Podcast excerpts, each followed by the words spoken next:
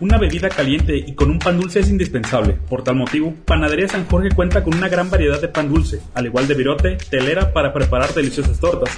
Estamos ubicados en la calle Rafael Anaya número 84.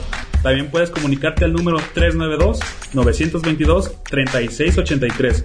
Síguenos en Facebook como Panadería San Jorge y Navapan. El conjunto chapalense empató 1 a 1 ante Gallos Viejos en la jornada 2 del Grupo 14 de la Tercera División Profesional de México en el campo municipal Juan Rayo. El punto extra se lo llevaron los charales tras ganar la tanda de penales 8 goles a 7, consiguiendo los primeros puntos en el torneo. Desde los primeros minutos, el conjunto ribereño sufría con los disparos de fuera del área provocados por los atacantes de Gallos Viejos. Sin embargo, al 18, tras un rechazo que realizó un defensivo de Gallos Viejos, el mediocampista de Charales, Carlos Moreno Rameño, con pierna zurda, realizó un disparo certero adelantando en el marcador al conjunto chapalense.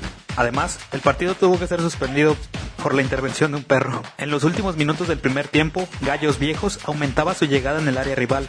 No obstante, los defensas chapalenses se plantaron de manera óptima, como si de una muralla se tratase, impidiendo que el marcador aumentara. El árbitro central tomó el balón y dio por terminada la primera parte del cotejo. En la parte complementaria, las llegadas por parte del equipo visitante eran latentes, un reflejo de los últimos albores de la primera parte. Por tal motivo, al 63, se cometió una falta por parte de un defensivo de Charales, provocando que el delantero de Gallos Viejos, Guadalupe de Jesús Gómez Mercado, empatara el marcador por la vía del penalti. Esto generó un cambio más ofensivo para los Charales de Chapala. Sin embargo, el cotejo se llevó en su mayoría en medio campo, con sus excepciones de llegadas por ambos conjuntos.